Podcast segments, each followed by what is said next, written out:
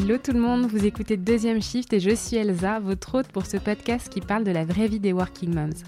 Comme chaque mois, on se retrouve pour un épisode hors série thématique et en ce mois d'avril, j'ai choisi d'inviter Louise Faure, coach parental, pour vous parler d'éducation. On a probablement, pour la plupart d'entre nous, déjà entendu parler d'éducation bienveillante ou d'éducation positive, mais j'ai toujours trouvé ces termes un peu fourre-tout et assez abstraits pour pouvoir les appliquer dans le schéma de nos vies quotidiennes. Lorsque Louise m'a parlé de discipline positive, j'ai été là assez interpellée. La discipline positive, c'est beaucoup plus concret. C'est une véritable méthode et ce sont des outils tangibles, pratiques, qui nous aident en tant que parents à avoir une approche éducative avec nos enfants de tout âge, qui ne soit ni permissive ni punitive, mais qui permettent de développer le sens des responsabilités, l'autodiscipline, le respect mutuel, bref, toutes les qualités essentielles pour construire des adultes sensibles, épanouis et confiants. La discipline positive met finalement en pratique les concepts de l'éducation positive. En préparant cet épisode avec Louise Faure, je lui ai demandé de revenir sur certains des grands principes de la discipline positive et de nous livrer un panel d'outils à appliquer dans les situations de tous les jours avec nos kids. Il nous tenait à cœur aussi en construisant cet épisode de ne pas être culpabilisante dans la présentation de cette approche éducative, car on fait toutes et tous du mieux qu'on peut en étant souvent pris dans le rythme plus ou moins intense de nos vies pro et de nos vies perso. On parle donc ici des concepts d'autonomie de l'enfant, de prise de confiance, d'estime de soi, sans que cela ne rajoute de la pression à nos charges mentales, et en proposant des outils à mettre en œuvre même dans les moments de rush ou dans les situations de confrontation, voire de conflit. Cet épisode est une immersion et une découverte dans la discipline positive et si cela vous intéresse, que vous avez envie d'aller plus loin, je vous glisse les contacts de Louise Faure et les ressources liées à la discipline positive dans les notes de l'épisode. Comme d'habitude, on poursuit la conversation à ce sujet sur Instagram. Le compte de Deuxième Shift est aussi en lien direct dans le descriptif de l'épisode. Belle écoute Salut Louise Bonjour Elsa je suis super contente de te retrouver pour un nouvel épisode euh, hors série, euh, un épisode sur la discipline positive, donc euh, un sujet moi que j'avais très envie d'aborder avec toi. Est-ce que tu pourrais te présenter et présenter ton métier pour que les personnes comprennent pourquoi je t'ai invité toi à parler de discipline positive? Bien sûr. Alors déjà, merci pour, pour l'invitation. donc je me présente, Louise Faure. Je suis facilitatrice discipline positive et coach famille. Et en fait, j'accompagne les familles à travers des ateliers de discipline positive ou des programmes de coaching à mmh, aborder un, quotidien plus serein en famille. Ok, d'accord. Donc ton métier, c'est coach parental et tu as effectivement cette casquette de facilitatrice en discipline positive. Tout à fait, tout à fait. Et dans mes accompagnements coaching, justement, je propose aussi des, des outils discipline positive. D'accord, OK. justement, qu'est-ce que c'est exactement la discipline positive? Est-ce que tu peux, nous, donner, la définition, de la discipline positive et puis, nous dire d'où ça vient et comment on le distingue de, l'éducation positive? Oui, bien sûr. La discipline positive, ça a été créé par deux Américaines, Jen Nelson et Lynn Lott c'est à la base deux femmes qui étaient éducatrices et psychologues et qui avaient aussi des enfants, qui avaient donc les concepts théoriques, mais en pratique, à la maison, les concepts théoriques, c'était pas forcément une réussite. Donc, elles ont réfléchi à, des, à une approche éducative basée sur des outils non punitifs et des ateliers parents où les parents vont vivre des, jeux de rôle, des activités grâce à des méthodes expérientielles pour justement retrouver leur enfant intérieur et mieux comprendre le ressenti des enfants. D'accord. C'est une approche en fait qui, est, elles se sont basées sur la psychologie individuelle d'Adler. Adler en fait c'est un contemporain de Freud qui donc à la base était dans le courant freudien et qui l'a quitté en 1910 pour créer justement la psychologie individuelle et il s'est rapproché justement de la pédagogie. Voilà d'où ça vient la discipline positive. Par rapport à l'éducation positive, l'éducation positive, c'est un concept. C'est-à-dire que l'éducation positive, ça, ça rallie plein de choses. C'est pas forcément défini, euh, alors que la discipline positive, c'est vraiment une approche pédagogique avec des outils concrets, euh, une méthode et des, ateliers, il y a aussi des cartes de jeu, discipline positive. C'est vraiment quelque chose qu'elles ont défini et concrétisé. D'accord, ok, ok. Est-ce que tu pourrais nous présenter du coup quelques concepts de la discipline positive? Bien sûr. Le premier concept de la, de la discipline positive, c'est trouver le juste équilibre entre fermeté et bienveillance. C'est-à-dire que parfois, on, pense discipline positive, ah mais c'est du laxisme. Non, la discipline positive, le, vraiment, c'est l'équilibre entre fermeté et bienveillance. Fermeté, ça représente le cadre défini et les accords. C'est-à-dire qu'on trouve des accords avec les enfants et non pour. Et bienveillance. Bienveillance, c'est-à-dire on est à l'écoute des enfants, on valide le ressenti, on essaye de se mettre à leur niveau. C'est-à-dire qu'un enfant de 3 ans ne peut pas avoir la même compréhension qu'un enfant de 7 ou qu'un adolescent. Donc voilà, c'est vraiment s'adapter à l'âge de l'enfant, à son développement cognitif et euh, pouvoir justement euh, essayer de ressortir le mieux de l'enfant.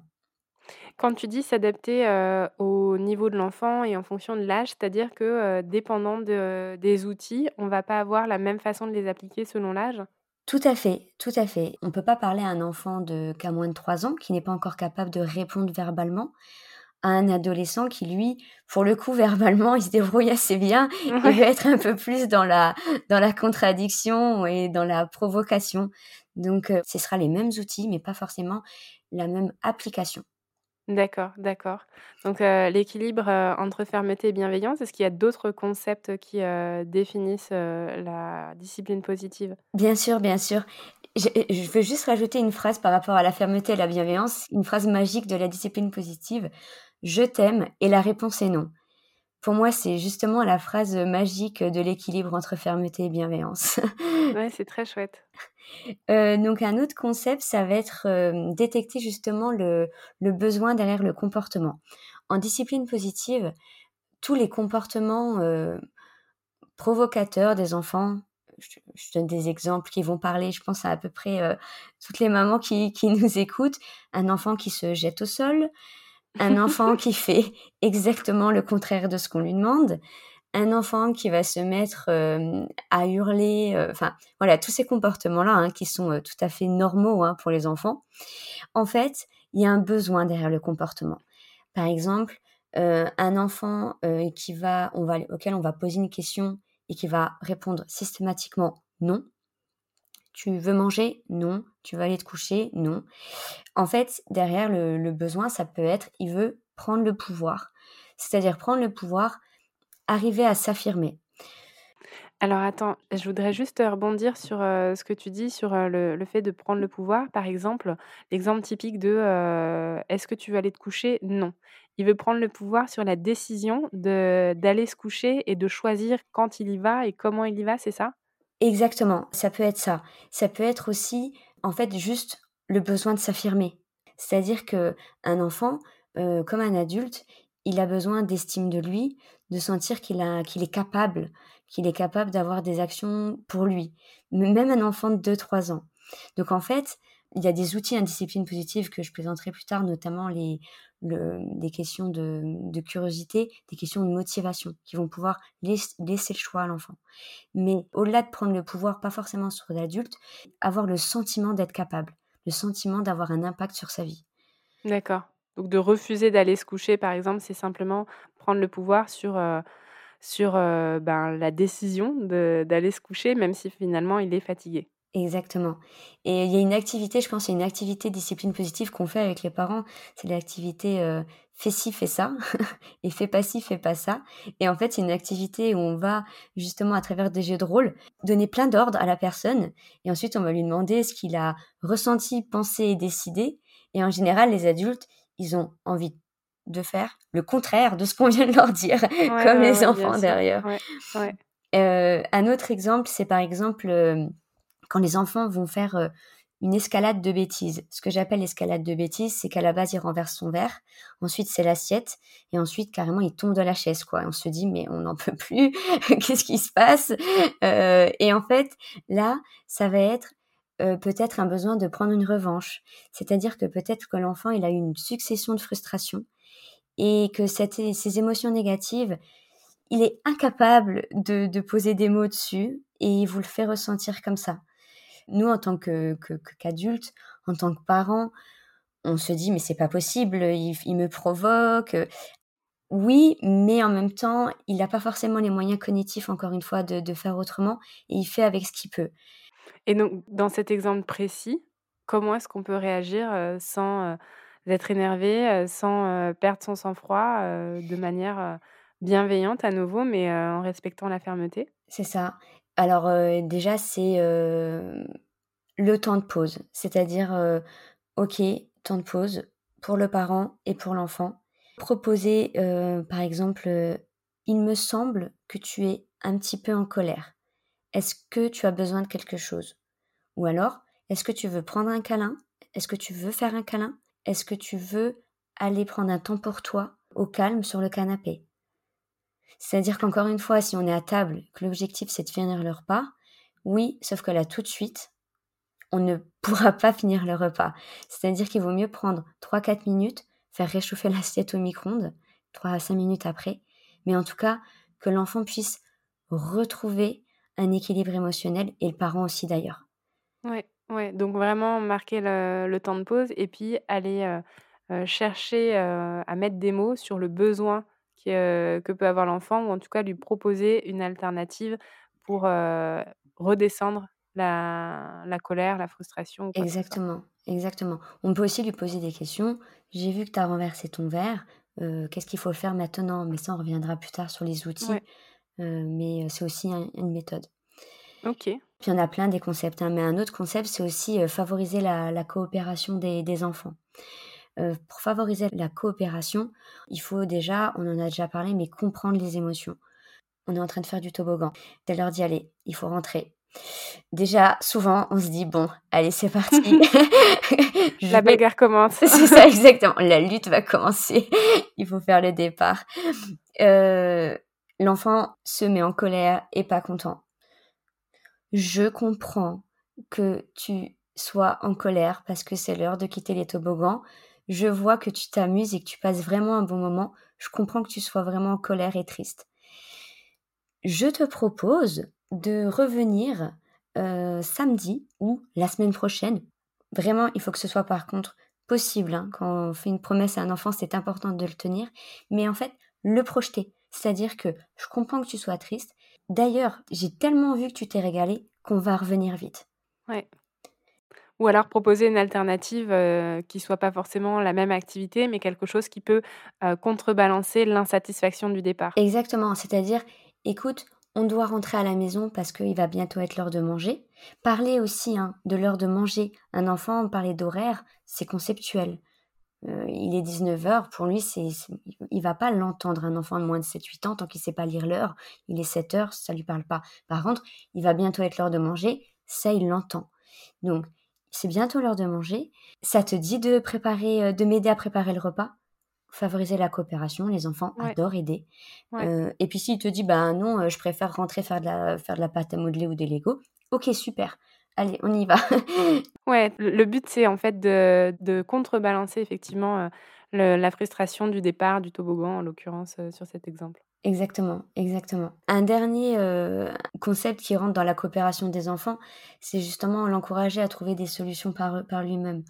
On le verra ensuite dans les outils concrètement. Mais par exemple, je te prenais tout à l'heure l'exemple, à table, il renverse le verre. Qu'est-ce que tu peux faire? C'est-à-dire, qu'est-ce que tu peux faire après avoir renversé le verre? Ben, il va dire euh, ben, prendre une éponge, et enfin, nettoyer, me resservir un verre d'eau. Euh, voilà, ils ont les solutions. Et ça, on peut le faire dès que l'enfant est capable de tenir une éponge et d'essuyer, donc assez tôt en fait. Avant les trois ans, bien sûr, encore une fois, ce ne sera pas parfaitement fait, dans la mesure où ça sera un enfant de deux ans qui va nettoyer, mais ça va le rendre capable, et ça va le rendre capable de voir que une erreur, c'est pas grave, et il va pouvoir le faire euh, par lui-même. Oui, et puis ça reprend aussi ce que tu disais tout à l'heure de prendre le pouvoir, en fait, ces, toutes ces actions qui donnent à l'enfant des clés pour l'estime de lui-même. Exactement. Ça marche aussi pour les parents. une phrase aussi que j'aime beaucoup en discipline positive, c'est le courage d'être imparfait. Ça marche pour les enfants, ça marche pour les parents. C'est-à-dire le courage d'être imparfait, et bien le courage d'avoir une table bah, parce que l'enfant a renversé le verre avec un peu d'eau. Est-ce que c'est si grave que ça? Ce qui est important, c'est qu'il soit anti-capable et qu'il ait trouvé la solution par lui-même. Et puis après le repas, et ben on nettoie euh, ce qu'il faut par terre s'il n'a pas vu, s'il n'a pas fait correctement. L'important, c'est qu'il passe à l'action. Voilà. Et c'est la même chose pour un parent qui va s'emporter, par exemple, suite à une bêtise. Et puis, on n'est pas forcément dans les réactions qui sont les plus parfaites, mais avoir le courage de le reconnaître et puis de mettre des mots par-dessus. C'est ça. Et puis ensuite, de ne pas reproduire des, des, choses qui peuvent être un petit peu démesurées. C'est ça, exactement. C'est une phrase que j'adore. J'accompagne surtout les adolescents, mais ils font une tête au début. Tu t'es trompé, c'est fantastique. Qu'as-tu appris de ton erreur? En fait, cette phrase, quand je la, quand je quand je la dis aux enfants, souvent, ils ont un moment au début de recul, puis ils me regardent un petit peu en, ils hésitent entre le sourire en se disant mais elle est un peu bizarre Louise euh, tu t'es trompée c'est fantastique. Ils ont jamais entendu ça en fait. Et je leur donne justement l'exemple de Christophe Colomb. Christophe Colomb il, il, permet à l'Europe de découvrir la connaissance de l'Amérique euh, en se trompant de route en fait. C'est-à-dire que l'erreur c'est normal.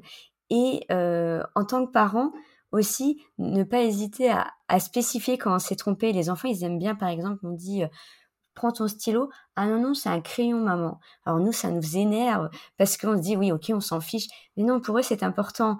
à chaque fois, on les reprend quand ils se trompent de mots. Donc c'est normal que si l'adulte se trompe de mots, ben, le, l'enfant reprenne. Exactement. Et de dire ah oui, merci, je me suis trompée. Merci de m'avoir fait remarquer. En effet, tu as raison, c'est un crayon, ce n'est pas un stylo. Ouais, ouais, non, et puis ça revient aussi, à cette phrase assez connue, «Il n'y a pas d'échec que des expériences». on peut tout à fait la transposer «Il n'y a pas d'erreur, que que des apprentissages». Exactement et c'est vraiment, quelque chose qui est phare dans la discipline positive, hein, et qu'on le voit dans nos ateliers. C'est fait en en intelligence collective. On se rend rapidement compte que tous les parents passent par les mêmes phases, euh, ont les mêmes comportements en face, ont les mêmes questions, ont les mêmes sentiments de je me sens désemparée, je me sens démunie, je suis épuisée. Et, euh, et c'est ça aussi qui fait du bien dans la discipline positive, c'est de se rendre compte que c'est normal et que c'est compliqué et que ça prend beaucoup, beaucoup d'énergie euh, d'élever des enfants et d'être avec eux au quotidien. Oui, ouais, tout à fait. Je ne peux que te rejoindre à 2000% là-dessus. Est-ce qu'on pourrait euh, justement bah, parler de, quelques outils?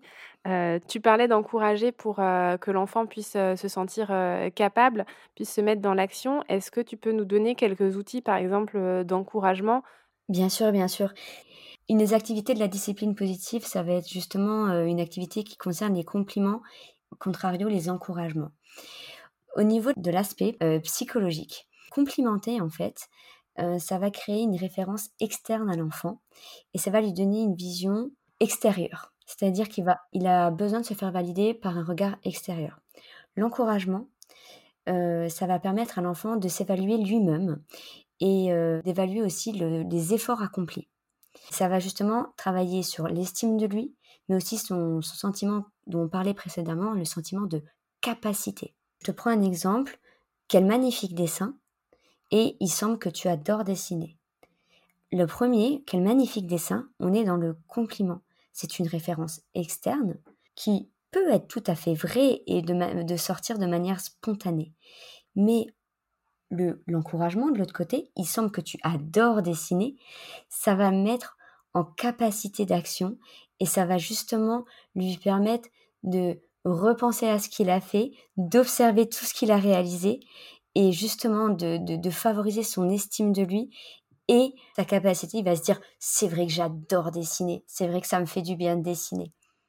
Oui, donc vraiment, on est l'encouragement à faire une activité qui lui plaît et qui lui fait du bien, à contrario de quel magnifique dessin. Du coup, ça donne une référence externe et chaque dessin qu'il va dessiner, il va aller chercher la validation et potentiellement, même s'il adore dessiner et qu'un jour on lui dit que son dessin est pas beau, il va ne plus avoir envie de dessiner parce que il va perdre en estime de lui-même et en confiance en lui dans cette activité pourtant qu'il aime. Exactement. Une autre phrase qui me fait penser à ce que tu viens de dire, Elsa, par rapport à ça, c'est tu es vraiment le meilleur avec ta note que tu as eue en mathématiques.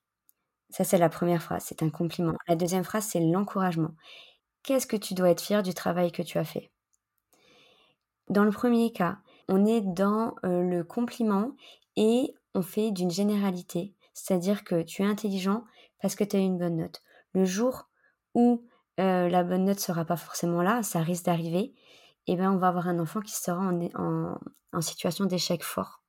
Alors qu'en encourageant, en disant le travail accompli, euh, eh ben l'enfant peut mesurer ce qu'il a fait pour arriver à cette bonne note et ça va travailler son estime de lui encore une fois et son sa situation de, capacité.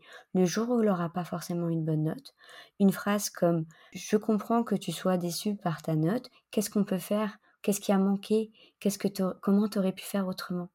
Ça veut dire qu'il va pas se remettre en cause intégralement son intelligence, sa confiance en lui, euh, des choses comme ça. Donc c'est plus au niveau de la responsabilité plus que les qualités intrinsèques. Exactement, exactement. Et ne pas faire une généralité. Ouais. Et puis ne pas effectivement faire de la comparaison en fait à un niveau externe quand on dit t'es le meilleur, t'es le plus intelligent, t'es le plus beau, etc. C'est toujours basé sur une échelle fictive, mais en tout cas externe. Exactement, exactement. Et en plus, c'est vrai qu'en tant que parent, euh, on le pense que c'est le plus beau, que c'est le meilleur. On est forcément impressionné par, par, par notre enfant. Et, et, en fait, c'est normal que ça sorte. Et si ça sort, encore une fois, euh, c'est pas c'est pas c'est pas forcément euh, dramatique euh, parce qu'en plus on le pense vraiment c'est même si c'est subjectif spontané et sincère exactement c'est spontané sincère euh, mais sur le long terme, en fait, ça peut créer du stress pour l'enfant. Et ça peut aussi avoir des enfants qui, dès qu'ils sont en situation d'échec, si on leur a toujours dit que c'est le plus fort, que c'est le meilleur, que c'est le plus beau, euh, eh ben, ils vont perdre leurs moyens dès qu'ils seront en, situation inverse, en fait. Ouais, et puis ça va vraiment attaquer très fort des blessures narcissiques internes. Exactement. Ouais, Exactement. Et c'est encore une fois, on retrouve aussi l'équilibre entre fermeté et bienveillance. C'est-à-dire que la bienveillance, si on, a, on est face à, un enfant qu'on appelle souvent les enfants rois, c'est-à-dire où il y a exclusivement de la bienveillance, il, fait toujours tout, c'est parfois des, des, des, des, jeunes enfants qui ont une confiance en eux qui est excessive, qui n'est pas forcément bonne en fait. Ouais, et qui va leur mettre aussi des des freins ou des bâtons dans les roues dans la socialisation. Exactement, exactement. Le but de la discipline positive, hein, c'est euh, avoir des enfants qui seront capables plus tard de d'avoir des, encore une fois, à ce que je parlais dans les concepts, des enfants qui sont compréhensifs, qui sont dans les émotions, qui sont dans l'écoute, dans la communication. En fait, ça fait des adultes. c'est des adultes souvent qu'on a envie que nos enfants deviennent, en fait. Ouais, ouais, tout à fait et que, qu'on a la plupart d'entre nous tous envie, qu'ils deviennent mais effectivement quand on n'a pas toujours, tous les outils, c'est, c'est pas évident.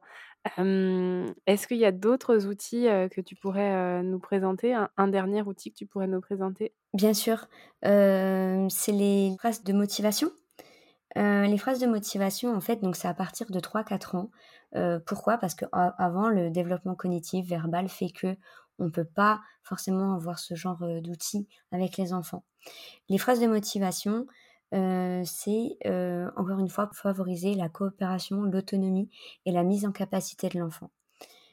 Par exemple, qu'est-ce que tu dois faire pour avoir des dents bien propres? C'est-à-dire que c'est l'heure d'aller se coucher. Au lieu de dire à l'enfant va te laver les dents, c'est l'heure de se laver les dents, qui est une injonction. Qu'est-ce que tu dois faire pour avoir des dents bien propres? Et eh bien, ça permet à l'enfant de se responsabiliser. Ah ben du coup, je dois mettre du dentifrice, je dois mettre un peu d'eau, je dois tac tac tac. Euh, donc ça va le permettre de se rendre responsable de lui-même et d'apprendre à se rendre responsable de lui-même. Une autre phrase de motivation euh, qu'on peut faire d'ailleurs à la limite même avant les trois ans, euh, parce que c'est plutôt après de la mise en activité. Qu'est-ce que tu vas mettre comme chaussure pour euh, garder les pieds bien au sec dehors. Et bien l'enfant, on va voir, il va un petit peu réfléchir. Ça m'étonnerait qu'il prenne ses chaussons et ses sandales. C'est-à-dire que il va regarder peut-être par la fenêtre, il va voir le temps et ça va lui permettre de trouver les solutions par lui-même. Et c'est là aussi un des outils d'épée, hein, c'est discipline positive, pardon. C'est aussi euh, l'élaboration de routines qui rejoint le cadre justement. Et euh, par exemple, une phrase de motivation. Qu'est-ce qui te reste à faire dans la routine du départ à l'école? Alors, je voudrais bien rebondir sur cet aspect routine qui est, parfois aussi une source de stress pour les les working moms et puis, étant donné qu'on est sur deuxième shift, on est en plein dans cette cible-là. l'aspect de des routines, des fois, ça génère du stress parce qu'il y a des imprévus et puis donc pour, une maman qui travaille, qui a des horaires, au niveau de la routine, du matin, la routine du soir, par exemple, comment est-ce qu'on peut, ben gérer des routines en gardant la flexibilité? Comment est-ce qu'on peut, se préparer psychologiquement, à, avoir des routines, mais que celles-ci soient pas forcément toujours extrêmement bien respectées? ça me revient à la phrase de tout à l'heure, hein, le courage d'être imparfait. C'est-à-dire que oui, il y a des routines, les routines nous permettent déjà permettent aux enfants aussi de lancer le mouvement du coucher c'est-à-dire que si l'élaboration des routines incite une, une activité discipline positive, en fait, c'est quelque chose qui est élaboré en famille, avec les enfants, avec un ordre bien précis et quelque chose qui est affiché et très visuel pour les enfants. C'est-à-dire que les enfants des 2-3 ans, avec des systèmes de gommettes et de dessins, seront capables de voir les petites routines qu'ils doivent faire. Une fois que c'est validé et que c'est mis en place, ça permet à l'enfant, nous, juste de montrer la routine. On a fini de manger, Qu'est-ce qu'on fait maintenant? L'enfant sait que ben, on va rentrer dans la routine du coucher. Donc, on peut lui dire, tu peux aller voir le tableau des routines si tu veux pour voir qu'est-ce qu'il faut que tu fasses maintenant. Du coup, l'enfant va voir et va se mettre tout seul en activité.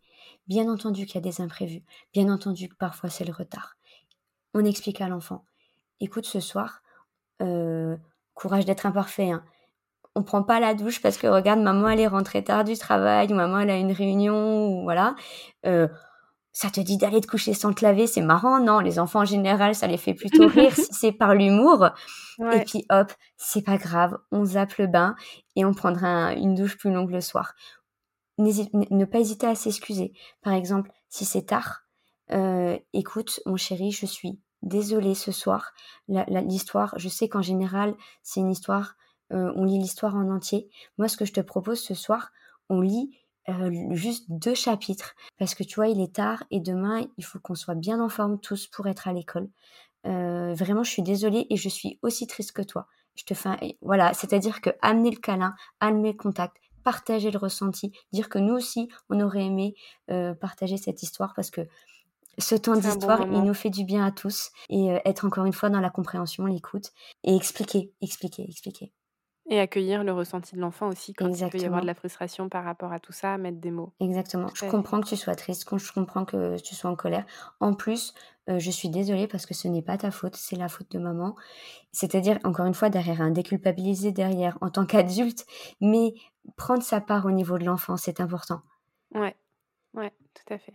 Et après, euh, bien entendu que c'est normal, euh, les routines, on peut pas toujours tout faire, on peut pas euh, toujours être nickel au niveau des horaires, mais expliquer, expliquer. Ouais, garder les routines permettent en fait à l'enfant d'avoir un, cadre et des repères spatio-temporels, mais néanmoins il faut se garder la flexibilité et dédramatiser lorsque on n'est pas capable de, de garder la routine mécanique. Exactement. Et rien ne nous empêche, par exemple, s'il a la routine, il y a deux ou trois étapes, de demander à l'enfant, on n'a pas trop le temps, quelle, quelle routine tu veux passer? C'est-à-dire qu'on lui laisse le choix. Le bain, les soirs. Exactement. Le brossage des dents, on va le garder. oui, alors allez, espérons qu'il va pas décider ça. Mais à la limite, encore une fois, est-ce que c'est si grave? L'enfant, il a plus besoin d'un câlin avant de se coucher, d'aller se laver les dents. Euh, c'est-à-dire que si c'est exceptionnel, bien entendu, hein, euh, que ça ne devienne pas une nouvelle routine de pas se brosser les exactement, dents. Exactement, Et après, rien ne nous empêche en tant que parents hein, de dire derrière, euh, qu'est-ce que tu préfères faire sauter, le bain ou l'histoire? Ouais. Donc proposer des alternatives à l'enfant pour lui laisser la sensation de choisir, mais en gardant les choses qui sont obligatoires dans le cadre de, de l'obligation. Exactement, c'est-à-dire que oui, en effet, allez, bon, les dents c'est quand même important, limite la douche c'est pas si grave, donc ok, on zappe soit, soit le bain, soit les, soit l'histoire. Voilà. Et justement, bah, ça, me, ça me fait penser à un aspect timing que j'aimerais bien voir avec toi et qui est un des sujets aussi qui est assez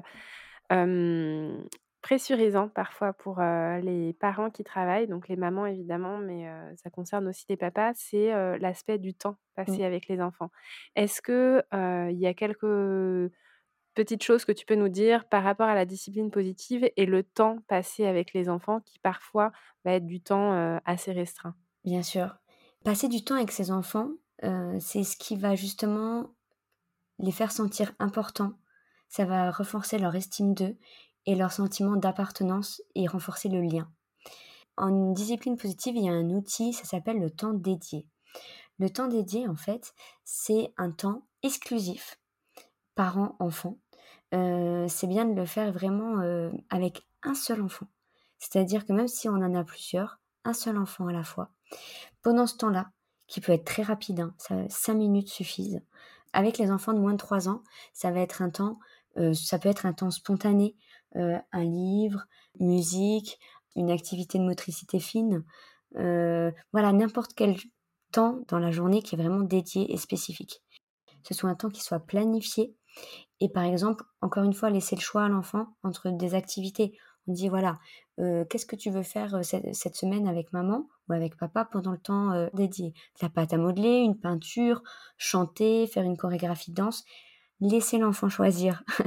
ça va lui permettre de se sentir important, euh, ça va lui permettre de se sentir écouté. Pendant ce temps-là, euh, ne pas hésiter à, à, remettre une couche. Par exemple, le téléphone sonne.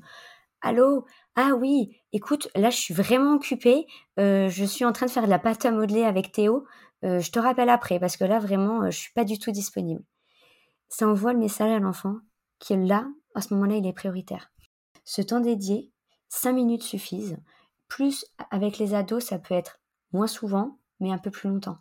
Les ados, ça leur suffit hein, une fois. Ils n'ont pas besoin tous les jours de, de passer du temps. D'avoir un temps dédié avec son papa et sa maman. C'est ça, exactement. Pour faire de la pâte à modeler. c'est ça, exactement. Et justement, avec l'ado, ça peut être, euh, même ça peut être un restaurant, ça peut être, voilà, quelque chose vraiment euh, qui, qui, qui, se sent vraiment important et considéré. Ouais. Euh, ça me fait penser aussi par rapport par rapport à, ce temps dédié-là. Si par exemple vous avez un enfant qui a un comportement euh, qu'on appelle en discipline les défis, hein, donc c'est les, comportements qui sortent du cadre. Par exemple, un enfant qui traîne le soir avant d'aller au lit, un enfant qui va attirer votre attention quand vous êtes en train de faire à manger ou des choses comme ça. Peut-être qu'un temps dédié de deux minutes peut suffire à ce que l'enfant derrière reparte sur une activité tranquille. C'est-à-dire, ok, on met tout en pause. Euh, qu'est-ce que tu aimerais faire là tout de suite avec maman? Ou est-ce que ça te dirait qu'on prenne un livre et qu'on lise l'histoire ensemble? Deux, trois minutes. L'enfant, on refavorise l'estime de lui, on lui rapporte du lien. Et puis après, derrière, euh, ben, il va retourner à ses occupations. ouais, donc euh, couper le, feu sous la casserole et puis euh, prendre quelques minutes avec l'enfant pour écouter une musique, danser avec lui. Exactement. Ok, parfait. Exactement. C'est des super outils. merci Louise d'avoir partager toutes ces informations parce que je pense que ça va aider beaucoup d'entre nous. ça va aussi permettre de déculpabiliser parfois, effectivement, quand on est un peu pris dans le, rush du quotidien et qu'on a l'impression des fois d'avoir des enfants difficiles. C'est juste qu'on n'a pas mesuré quel était le, besoin derrière. Donc, je trouve ça super chouette de pouvoir parler de tout ça. merci beaucoup encore une fois. De rien, Elsa. Si les personnes qui nous écoutent ont envie d'aller plus loin, je remettrai dans le descriptif de l'épisode tous les détails pour te contacter, les références aussi dont tu as parlé, notamment les personnes qui ont créé cette méthode de discipline positive. Et merci à nouveau pour ton temps, pour ton savoir que tu as partagé avec beaucoup de générosité aujourd'hui. Merci Elisa et encore merci pour l'invitation. C'était un vrai plaisir et, ça fait aussi partie euh, de la discipline positive, le fait de partager euh, ces, astuces, ces outils. Donc c'est un réel plaisir. voilà. Génial. à très bientôt. À très bientôt.